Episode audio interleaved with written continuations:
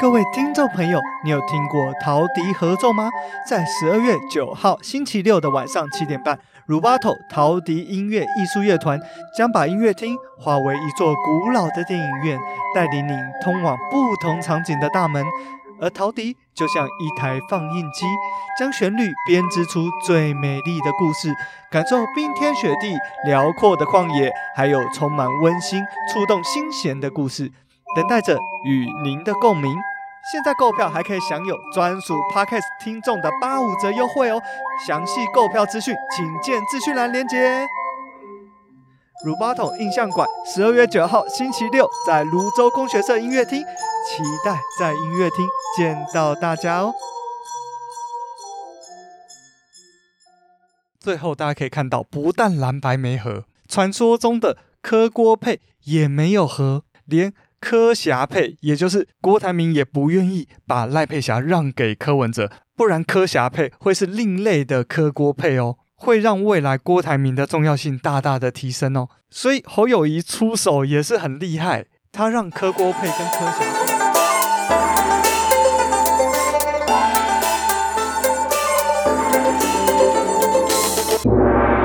回到天下第一台，我是噗咕鸟。天下第一台是个历史、时事、政治型的频道，为您介绍各种世界上的第一，特别是台湾的第一。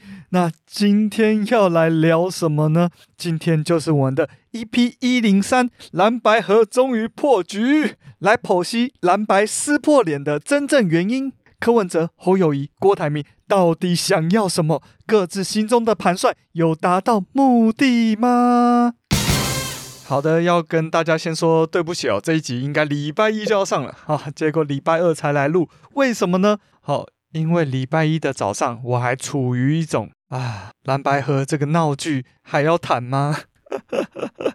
我不知道大家有没有看直播啦，我是大概中间靠前，就是侯友宜念完简讯之后，呃的部分，我就开始直播的观看了。那不得不说，这出剧是真的很精彩啊！我们看了一大堆蓝白阵营的大头们在这个会场上公开的这个小朋友吵架，所以其实礼拜一的早上我在看很多金马奖的相关资讯，像是我就觉得金马六十的开场影片非常的精彩，里面藏了好多。电影的彩蛋，所以我当晚还把那些彩蛋给整理出来哦，po 到 D 卡，po 到 PTT，想说跟大家分享哦，这个影片很有内涵呐、里面至少藏了三十六部电影里面的角色元素，甚至片段在里面呐、我的脸书跟 IG 也有 po，欢迎大家去帮我按赞哦。现在的脸书的触及率真的是很低啊，所以本来想说今天来跟大家聊聊哦，这些金马奖。我看过或者是我感兴趣的影片，好、是怎么样的？比如说《鬼家人》啊，比如说呃张吉安的《五月雪》，他就是在讲我们讲马来西亚的时候有特别提到的五一三事件，就是一场种族冲突导致流血的事件哦。而死伤的人里面，华人是占大多数、同时也是马来西亚建国以来暴力冲突死最多人的一次事件哦。那这个事件就被张吉安导演翻拍成了《五月雪》哦，所以我也很有兴趣。但是呢，但是呢，后来还是觉得有点责任哦，毕竟 EP 一零一谈了蓝白河终于成局，我势必还是要出一集蓝白河终于破局嘛。所以昨天还是认份的写了稿，然后 今天多补充了一些资讯，然后现在在录音给大家听。尤其是因为哦，我觉得很多评论、很多分析，呃，没有完全到位哦。特别是很少人分析到郭台铭的部分，所以今天我来帮大家补充完这一场破局的真正的原因吧。那我们节目开始，蓝白合哦，其实八月就在谈了。那为什么会谈呢？大家直觉的反应可能跟赖清德太强有关啊。蓝白不整合的话，怎么可能赢过赖清德呢？哎，但是事实上哦，这个只是前提的前提呀。真正让蓝白谈合作的契机，其实是八月的时候已经确定郭台铭要出来宣布参选总统了，只是哪一天要宣布而已。在这样的情势逼迫下，蓝白才真的要认真的谈合作。这个是我在八月的时候，这个从我政治圈的朋友那边听来的消息啊。后来是一直到十月哦，相关的事情才浮上台面哦。当时民进党柯文哲提出来说，哦，要用全民调，要来挑选五家民调公司来做民调。侯友宜、柯文哲谁赢谁当正的，谁输谁当副的。这其实也蛮直觉的。就我理解的，民进党内办的党内初选应该也是这个机制。但是呢，国民党这次就别出心裁了。国民党认为要由民众参与投票的这个民主初选这个形式来作为谁是正的，谁是负的。这就类似于呃美国啊、韩国啊，还有香港。嘿，没错，香港的民主派啊，可是举办过初选，希望选出在野最强的候选人来抵制拥护中共的建制派哦。结果呢，哈，后来香港国安处以颠覆国家政权罪拘捕了四十七名参与民主初选的相关人士哦，包含许多后来已经当选的区议员。这个事件在维基百科的条目叫做“香港四十七人案”，请各位多多关心啊。那也就是国民党想跟民众党办的这个民主初选呐、啊，在中共的眼中可是颠覆国家政权的哦。但是前总统马英九后来出来了。马英九说他支持全民调，嘿，那毕竟马英九声望够嘛，而且当时哦，柯文哲可能判断哦，马英九可能站在他那一边嘛，毕竟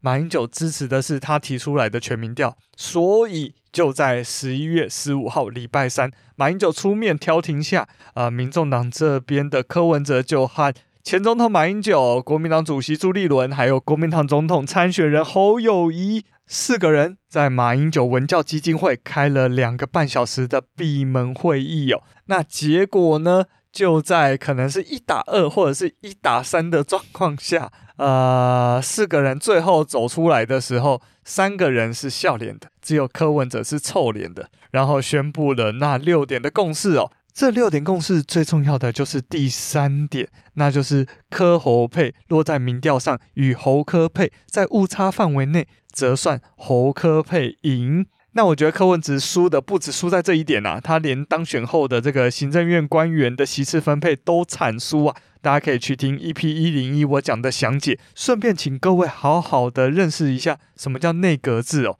毕竟赖清德、柯文哲、侯友宜都曾经提过，未来政体要往内阁制去做修改。好啦，总之在 EP 一零一以及众多啊名嘴啊政论节目的结论就是，柯文哲签了这六点协议，其实就是要让了啦。柯文哲就是要当副的。那当时我在 EP 一零一的时候，其实有讲，就是柯文哲。的个人谈判能力居然落到这个地步哦，真的是啊非常傻眼哦。纵使我再不喜欢柯文哲，我都认为他是有能力的人。他就是那种不会带兵，但是个人能力很强的人。结果他居然签了那个 对他那么不利的共识，我就想说到底在干嘛？但是，但是我更没想到的一点就是事后柯文哲居然翻脸不认人哦啊！好，我也真的傻眼。我想说柯文哲不像是。呃，其他传统政治人物那种死皮赖脸的人，哈、至少签了他会认，结果还真的不认呢。哦吼吼吼，然后有人可能会批评我说，诶，人家没有不认，只是对于这个误差范围，哦，没有共识。哈、好，要讲误差范围，我们就来快速讲一下误差范围是怎么一回事哦。那一般来说，在没特别讲的状况下，就是在九十五趴的信赖区间下，也就是可信度九十五趴的状况下啦。根据你的抽样样本数会决定你的误差范围，那又因为民调大概都做一千多份，所以误差的范围大概会落在正负三趴左右。我看他们民调做的误差范围大概都是正负二点多，那这个是只要学过基础的统计学都会知道的事情。我相信柯文哲也绝对知道。但是我刚刚说的，呃，要取多少的信赖区间呢？啊、民调的样本数要多少啊？甚至要做几份民调啊？民调怎么做啊？在共识里面完全都没有提到。那这个状况下，基本上就是柯文哲就是要让了嘛，所以那些枝微末节就不重要了嘛。但是呢，后来出现了一个大转折，柯文哲认为国民党的这个民调的算法大有问题哦。我想说，你才有问题吧？你当初怎么会签下去？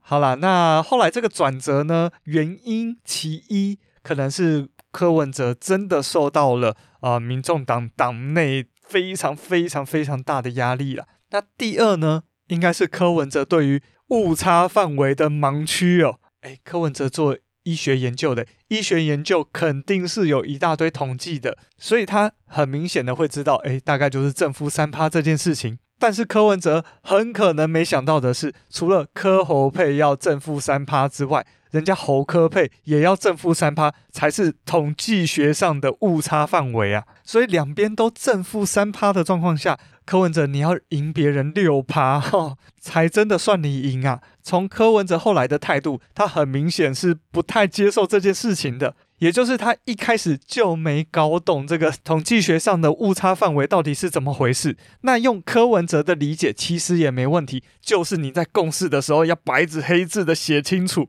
我只要柯侯配正负三趴，我没有要侯柯配也来正负三趴哦，所以才有后来柯文哲说的他要让到六趴的说法嘛。那这个是他不能接受的。但统计学其实就这么一回事啊。那当然详细还有个公式啊，它其实五点多趴。但总之柯文哲不接受。好，从刚刚的故事，大家应该也注意到了。其实柯文哲一直一直有一个很大的问题，这个问题是我在还是柯粉的时期就明显的注意到了。我跟各位说啊，聪明的人有分两种，一个是聪明且谦虚的人，第二个是聪明且自大的人。很不幸的，柯文哲明显的是第二种。那柯文哲有不知道他应该谦虚吗？其实他知道，像是他二零一四年的时候说过：“哦，我觉得是这样的。”众人的智慧哦，远大于个人智慧。但是呢，他自己常常做不到，至少是第一时间做不到哦。那他最常犯的问题就是想当然尔。像他曾经说过，台湾哦，比世界了解中国，也比中国更了解世界。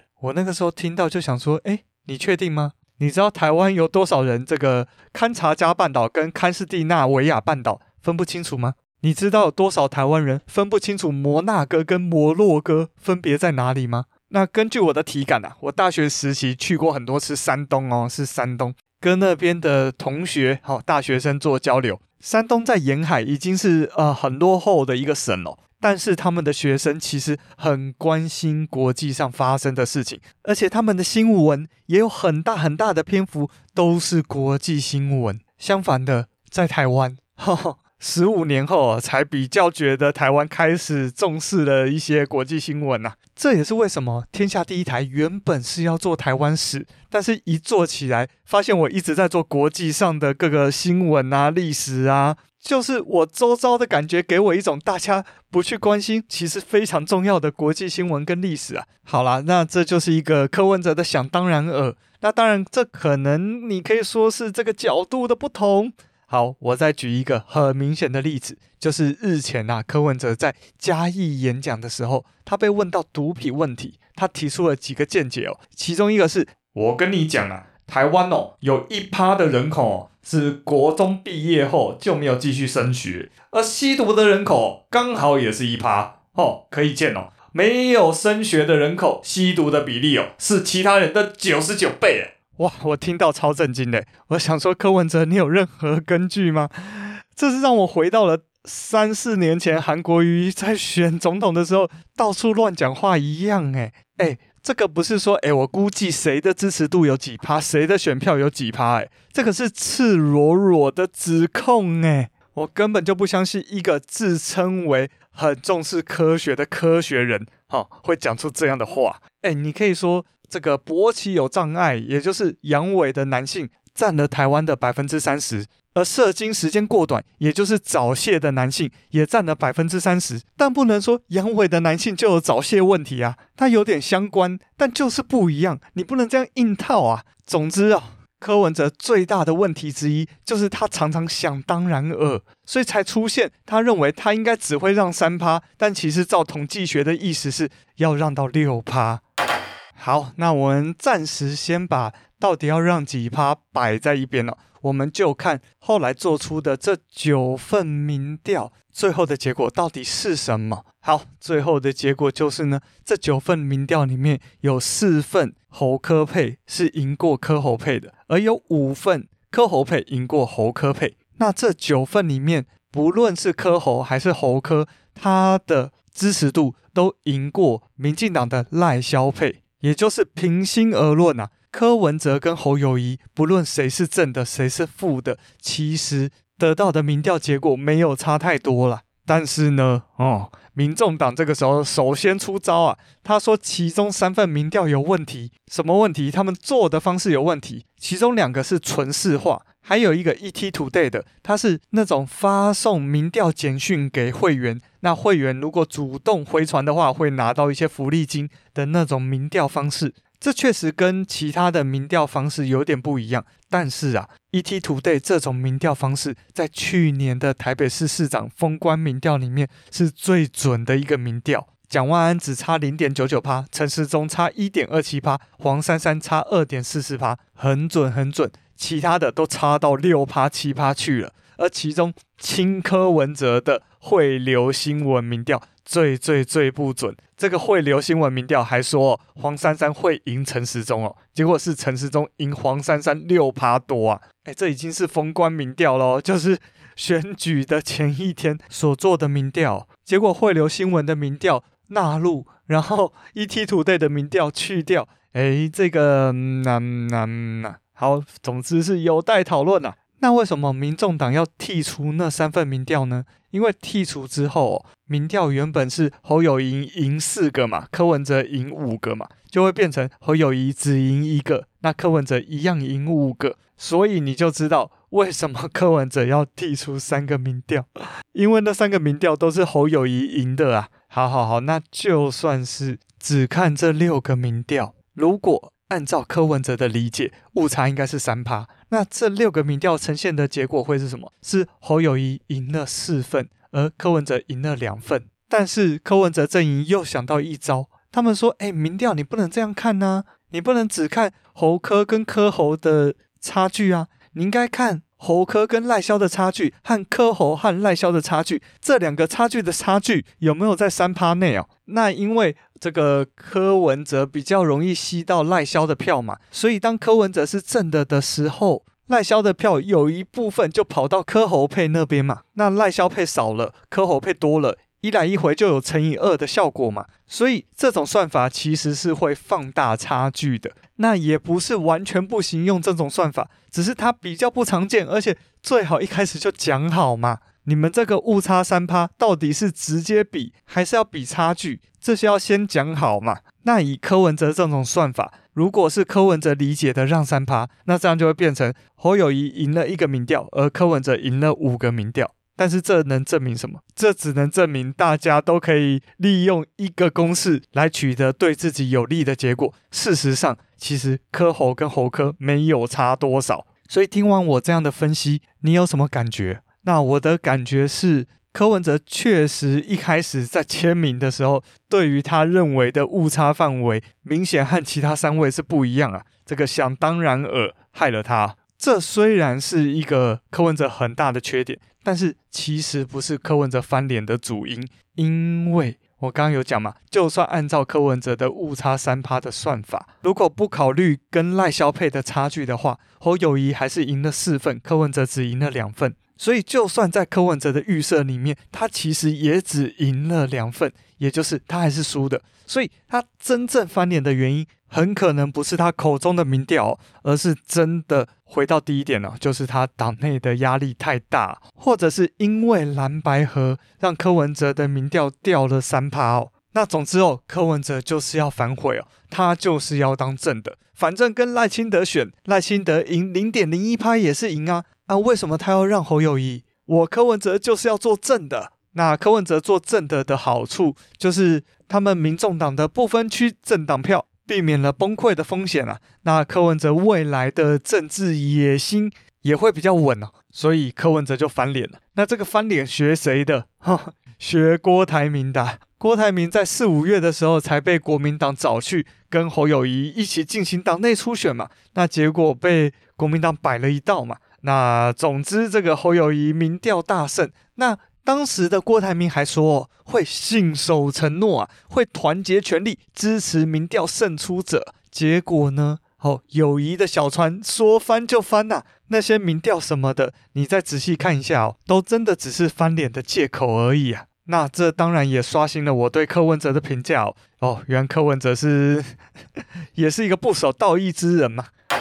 然后呢，我们今天的第三个主角出现了，就是郭台铭，台湾首富啊。最新的排名大概是台湾第四名有钱的人呐、啊。那在这个蓝白僵持不下的时候，柯文哲跟侯友谊哦都有拜托郭台铭啊出来主持公道，所以才有了十一月二十三号的君悦会谈呐、这个全球瞩目的君悦饭店会谈事件哦。好，全程直播大人吵架，那有很多人说这一场会谈根本就是闹剧哦，但是呢。嗯，我仔细想想哦，虽然闹剧是闹剧哦，但是这场闹剧至少确定了三件非常非常重要的事情。好了，那为了要讲这个君悦会谈，我还是要快速的讲一下当天发生了什么事情哦。好，开始喽。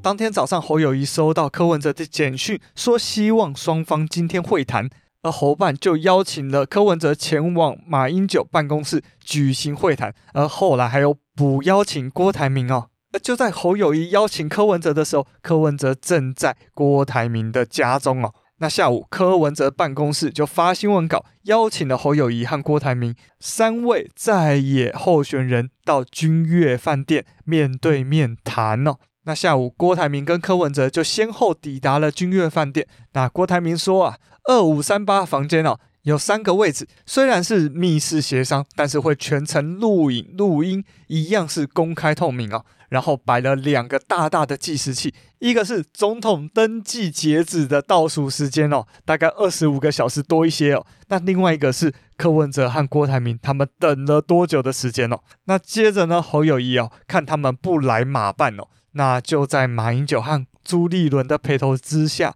抵达了君悦饭店。不过呢，侯友宜啊说他要公开透明，所以他们三位就坐在大的会场，不跑去小房间了。那后来呢，郭柯就只好从小房间下来，五个大男人就坐在大会场的前面。那主人郭台铭哦，就首先发言啦。他说啊，马朱啊可是重量级的不速之客。然后马英九说自己是见证人，原则上不发言。那郭说啊，他今天应该是三个主角之一，因为是三个在野的候选人要谈整合。但如果今天是政党协商，那他没有政党嘛，所以他要退出。然后侯友谊就念出了柯文哲给他的简讯哦。那这个简讯的内容是希望郭柯侯三人可以一起见面，要找公开的地点。如果 credit 要给郭董的话，约郭家也可以，因为郭董需要一个理由退选。那郭接着就问自己此时的身份到底是见证人还是裁判？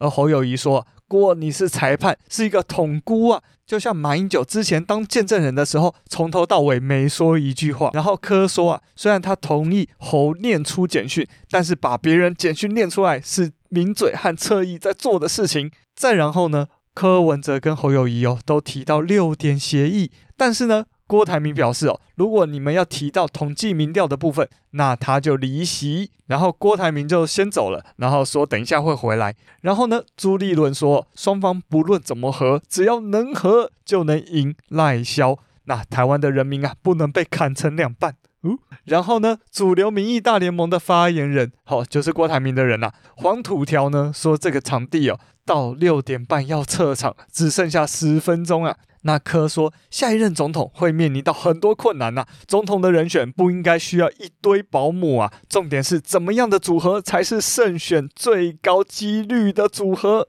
那侯说，怎么样团结在一起才是最重要的，没有个人，要回到诚信问题呀、而且绝对没有让六趴的事情啊。然后呢，黄土条就接着说，不要再谈论民调了，就像郭台铭啊，也没有再谈国民党初选时的民调一样。然后朱立伦就生气了。然后侯友宜、朱立伦、马英九就走了。然后呢，郭台铭终于回来了，说啊，哎，原本要彻夜长谈，结果变成无言的结局。但是明天啊，太阳依然会从东边升起啊。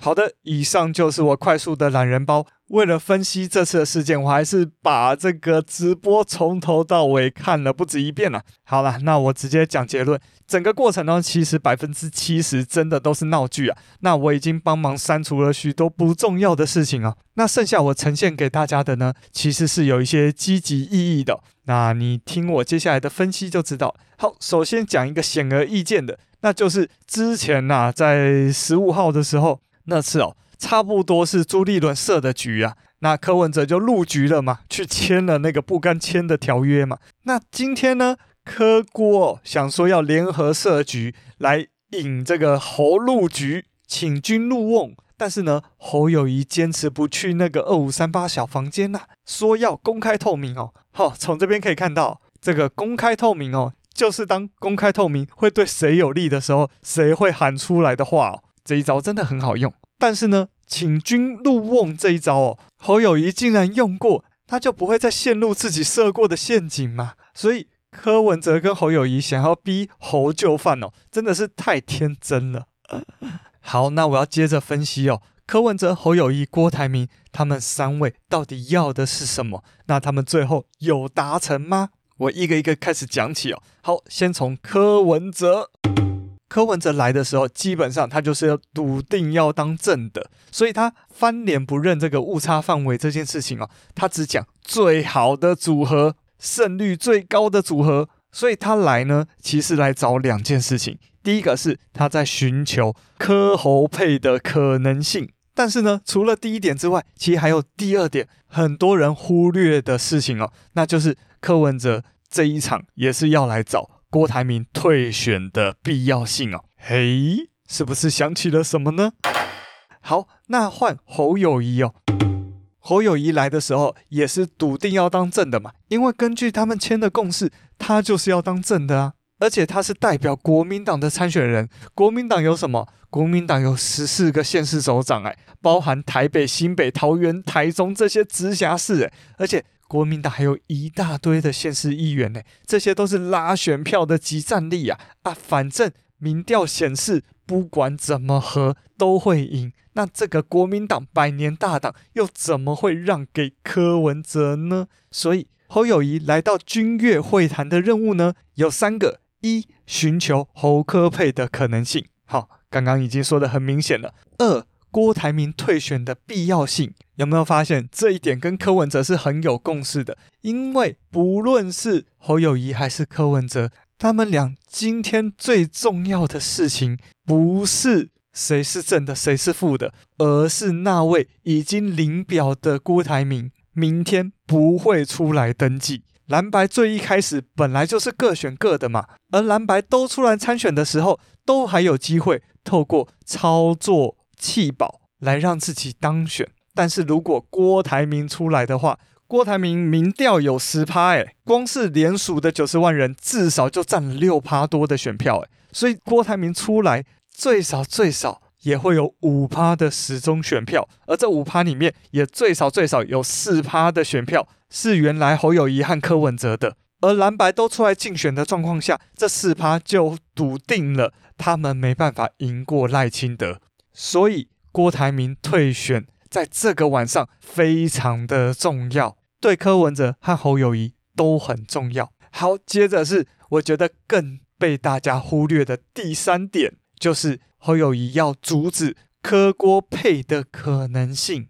这就是为什么侯友宜要念出那一个简讯，而且侯友宜念简讯的时候，朱立伦明显的在笑，而且还帮侯友宜把这个手机挪到他的正前方哦。因为他们今天晚上还有一个非常重要的目的，就是要破坏柯郭配的可能性。因为柯郭配一旦形成，侯友谊接下来要制造弃保的可能就会难上加难，因为他会成为被弃的那一方哦，所以他必须要挑拨郭台铭跟柯文哲之间的关系哦。那。我相信众所皆知哦，郭台铭其实是一个脾气非常大的人哦，其实也很好挑拨啊。所以侯友宜手上那个柯文哲要郭台铭退选的简讯，就是最好的挑拨工具，就是最好的炸弹引线呐。那接着我们来讲，很多人都忽略的郭台铭他要的到底是什么？好，首先第一，郭台铭要的是一个位置。你看哦，郭台铭一直强调，他要的会谈是三个在野候选人一起谈整合，因为他就是要分一杯羹呐、啊。哎，我问大家哦，最后出现的整合结果，如果是柯文哲搭配侯友宜选正副总统，然后承诺郭台铭将会是未来的行政院院长，那你觉得这一组胜率是不是会很高？很可能就赢过赖清德跟萧美琴，或者是这三个人大风吹一下位置。总之，正总统、副总统、行政院院长，如果是这三个人的话，这个就是郭台铭想看到的结果啊！不然我花了那么多钱，全台湾搞了那么多联署的工作人员跟联署的办公室，最后拿到九十万的联署人数，为的是什么？为的就是这一场选举里面他有一个位置嘛。好，第二点。郭台铭要什么？郭台铭要一个泛蓝霸主的地位啊！你想想，郭台铭如果真的能撮合这件蓝白合的事情，那他的江湖地位不就在马英九之上了吗？这多么风光啊！他的地位在前总统之上，这不就是郭台铭已经是台湾首富之后想要追求的东西吗？那第三点就是郭台铭要出一口气呀！出什么气？出。当初你朱立伦跟侯友宜联手骗我去国民党初选，又用民调把我搞掉的这一口气呀！还有还有，你们在谈蓝白河的时候都不一起找我的气呀！哎，我也是在野候选人呢，而且还联署过关了耶！就算就算今天我为了民族大义我不选，我也不会要你们好看。好，所以这三点郭台铭要的东西，第一是总统、副总统或行政院长的这个位置。第二是泛蓝霸主的地位，第三要出一口气，所以你会看到什么？当侯友宜说郭台铭你只是个见证人的时候，封锁了郭台铭第一个要的东西。诶，我的位置没了，本来我是主角啊！你这个时候其实已经看到郭台铭很生气了。那后来呢？侯友宜还拿出简讯来挑拨离间哦。那郭台铭在过程中虽然一直提醒自己哦，要保持笑脸，要有耐心。但是你可以看到，后来他离席了嘛？然后后来又说场地只到七点，怎么可能只到七点呢、你觉得以郭台铭的超能力，这个钞票的超能力，再加上现场的五位大头，哈，五位有头有脸的人物，你觉得君悦饭店会不配合吗？它只是一场会议，诶，又不是多复杂的东西。这个郭台铭出四五倍的薪水，把在场的工作人员留下来，有什么好困难的？把这个场地留下来，有什么好困难的？后面就算真的有使用者，请他们移驾到更贵的场地，由郭台铭出钱，不够我再倒贴，拜托一定办得到。那为什么最后场地只到七点呢？因为郭台铭。不爽啊！所以最后黄土条还在那边说啊，四五月的民调我们也没有要公开检视啊，故意激怒朱立伦哦，就是在出一口气呀、啊。还要出什么气？出蓝白合你们都不理郭台铭的气呀、啊，还想联手把我搞掉的气呀、啊。所以呢，所以最后是怎么样？最后大家可以看到，不但蓝白没合，传说中的柯郭配也没有合，连。柯霞配，也就是柯文哲跟赖佩霞，赖佩霞是原来郭台铭的副总统参选人，郭台铭也不愿意把赖佩霞让给柯文哲，不然柯霞配会是另类的柯郭配哦，会让未来郭台铭的重要性大大的提升哦。所以侯友宜出手也是很厉害，他让柯郭配跟柯霞配的可能性都没有了，让他被气饱的可能性降低了。所以柯文哲最后拿出来的备胎是什么？不只是备胎啊，是备胎中的备胎啊！这个选项就是一个才刚递补上任一年立委的星光公主吴欣盈，哈，让她当副手，政治资历少得可怜，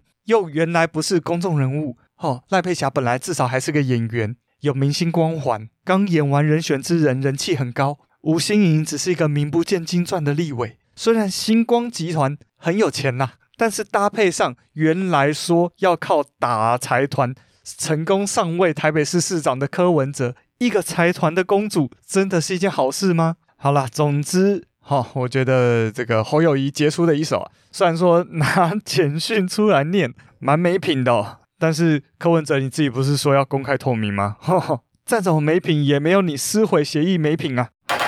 好，总之。柯文哲跟侯友宜都成功的让郭台铭退选，而侯友宜也阻止了柯郭配的可能性。而郭台铭呢，哎，没有要到一个位置，也不是泛蓝霸主哦，还在会议上讲了一大堆废话，让我很痛苦。但是最后呢，他至少出了一口气，他拆散了蓝白合最后的可能性。六点半就赶人呐、啊，哎，当六点半说要撤场，马英九、朱立伦、侯友宜都离席之后，为什么郭台铭要回来？跟柯文哲坐在台上，继续把他的结论讲完。你想想，不是很奇怪吗？他最后至少要把最后蓝白合破局这个历史罪人是国民党侯友宜、朱立伦他们搞出来的这口气，好、推给他们。那最后还有一点哦，不知道大家还记不记得，就是柯文哲跟侯友宜一直在那边讲说，现在是台湾非常危险的时刻，很有可能会有战争。所以，为了阻止战争的发生，蓝白愿意协调出一个候选人呐、那现在没有和这个说法，是不是就不攻自破？如果真的那么危险，那为什么不委曲求全一点？像宋楚瑜，他两千年时拿的票比连战多得多啊。但是两千零四年最后，亲民党跟国民党整合出一组候选人，是连战当正的，宋楚瑜当副的。宋楚瑜委曲求全，而今天。柯文哲跟侯友谊在那边说，台湾已经处于战争危急之秋啊，然后呢，你们还不是没有和，所以这个根本就是，哎，希望不要再有人相信这样的说法。我不是说没有战争的可能，但是我觉得要维持和平，应该是积极的备战。而柯文哲跟侯友谊对中共的想法都太过天真了。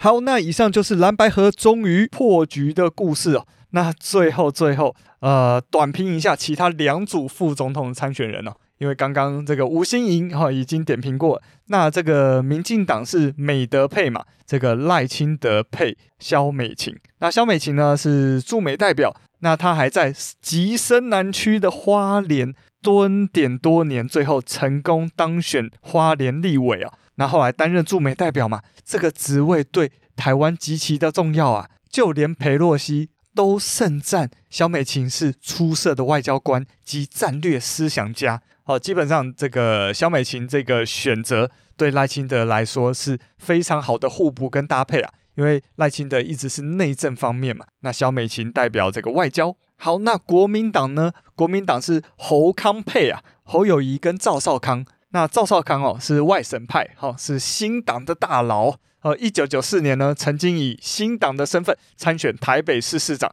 跟陈水扁和前任官派市长黄大洲来竞选哦。最后他拿了三十趴的票，低于陈水扁的四十四趴，高于黄大洲的二十六趴。那那一次是著名的泛蓝分裂的例子哦。最后让陈水扁当选台北市市长。嘿，当时连泛蓝这个称呼都没有啊，当时可是国民党、民进党跟新党三强鼎立呀。那只是这个赵少康当时操作弃保失败哦，毕竟当时李登辉还是很强大，这个黄大洲可是李登辉的子弟兵啊，以后会谈到。那。总之呢，赵少康哦会讲话，很有战力哦，是战斗蓝的领袖人物哦，可以补足侯友宜一直被质疑是蓝皮绿骨的部分哦。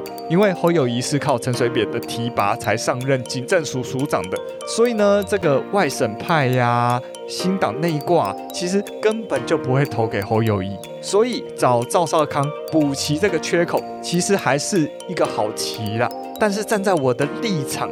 哎呀，很可惜呀，不是女性，然后也不是代表更进步，反而是更保守的力量，让我感觉很难过啊。那特别是统派的感觉就更强烈了。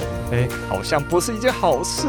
我已经可以预见赵少康这一次选举还是会喊出他三十年前喊的那句“中华民国要灭亡啊”。